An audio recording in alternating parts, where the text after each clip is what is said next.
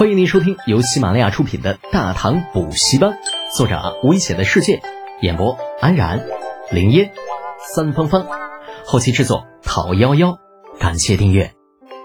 第三百二十集，把自己作死。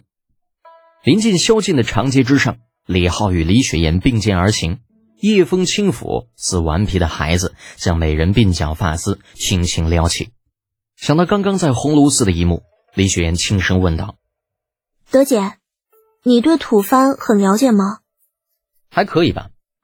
一个高原上的奴隶制国家，生存环境恶劣，地广人稀，跟突厥差不多，都是由部落组成，人口大概两百万左右。嗯，大概也就这么多吧。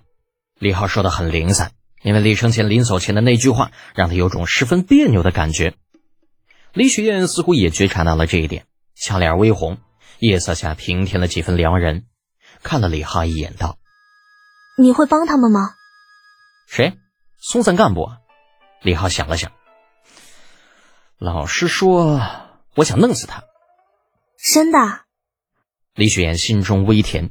啊，刚刚在红炉寺的时候，松散干部那小屁孩眼中毫不掩饰的占有欲，让他觉得浑身都不舒服。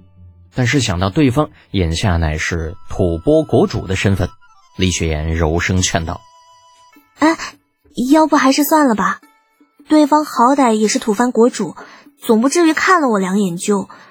再说了，万一他真死了，你也不好跟殿下交代啊。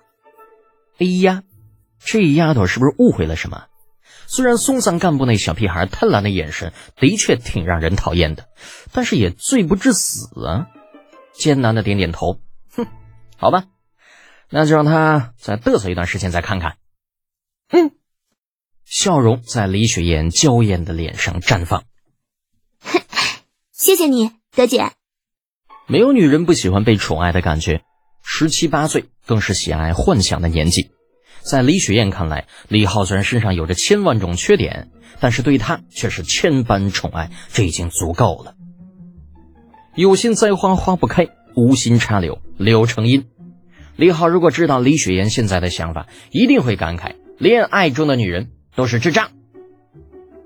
皇宫大内，啊，李承前将红炉寺里发生的一切一五一十的禀报给自家老头子。听到吐蕃人的威胁时，李二嘴角微微翘起，露出不屑的表情。哼，他们真是这么说的？十万铁骑。李承前头皮发麻，点头道：“呃，是。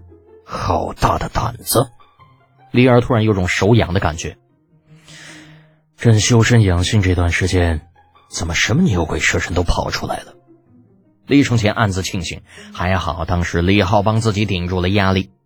迎着老头子的目光，忐忑的说道：“父皇，孩儿也是这般想的，当时就让他们放马过来。”“不错，是朕的儿子。”李儿的笑容愈发狰狞了。“若你当时敢答应退兵，这个太子今后就不要再当了。”“是。”有些后怕的李承前眨眨眼睛，迅速继续下一话题。不过父皇，吐蕃人其实是在虚张声势，实际上他们别说没有能力进攻，就算是兵力都所剩无几了。哦，到底是怎么回事啊？说清楚。李儿皱了皱眉，大唐已经好久没有打仗了，好不容易等到一个机会，他可不想错过。李承前不敢怠慢，用最快的速度将后面的事情一股脑的说了出来。听得李二是目瞪口呆，哪还有这种操作吗？是谁给他们的胆子？撩拨的老子裤子都脱了，然后你告诉我这几天不方便，你早他妈干嘛去了？李二是越想越气，眯着眼睛道：“那些吐蕃人在什么地方？”回父皇：“红炉寺驿馆。”出动禁军，将人全部给朕抓起来。如果不给朕一个满意的交代，今后就准备在长安老死吧。李二大手一挥，决定了吐蕃流亡政府今后的命运。诺。红炉寺驿馆中，啊，回到住处的吐蕃众人如同霜打的茄子。这老底儿被人揭的一点都不剩，接下来的命运会如何，只有天知道。叔父，接下来我们要怎么办？收摄心神，松赞干部的表现，那远比正常的十二三岁的孩子要成熟很多。伦克尔叹了口气。嗯真没有想到，那个李德简竟然对我大吐蕃的情况如此了解。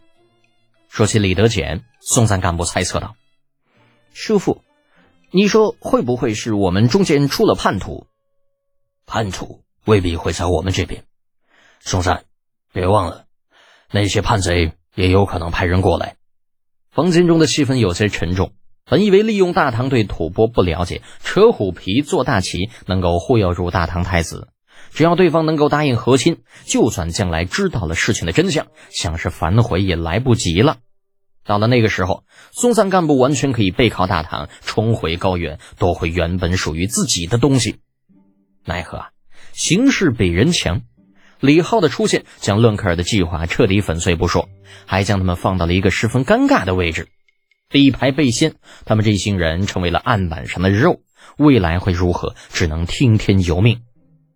半晌，松散干部咬咬牙：“叔父，我看大唐太子似乎对那个李德简颇为倚重，不如我们试着将他拉拢过来。嗯，试试看吧，反正不会有更坏的结果了。”有了决定，正准备休息呢。驿馆大门轰隆一声被人推开，数不清的禁军涌进了院子。你、你们是什么人？伦克尔心头一颤，隐约间意识到了什么，努力挣扎道：“哦，我们是吐蕃使团，你抓的就是吐蕃使团。”门口走进了一位穿着明光铠的中年将军。来人，将吐蕃使团所有人押往大理寺。原本准备休息的松散干部走出房间，望着满院子禁军，大声的喝道：“等等，你们到底是什么人？为何抓我？”“吾等大唐玄甲军。至于为何抓你，去了大理寺，自会有人跟你说明。”玄甲军，大唐皇帝的亲军呐！松散干部就是再孤陋寡闻，也是听过玄甲军的名声的。一股懊恼的情绪自心底涌起，早知会有现在的结果，当初就不装笨了。这现如今装笨不成反被干，触怒了李二，整个使团都被人家给弄了起来。这再想出头，鬼知道何年何月才有机会呀！扫眉打眼的被五百玄甲禁军押往大理寺的途中，松赞干部终是受不了如此强烈的刺激，两眼一翻就晕了过去。本集播讲完毕，安然感谢您的支持。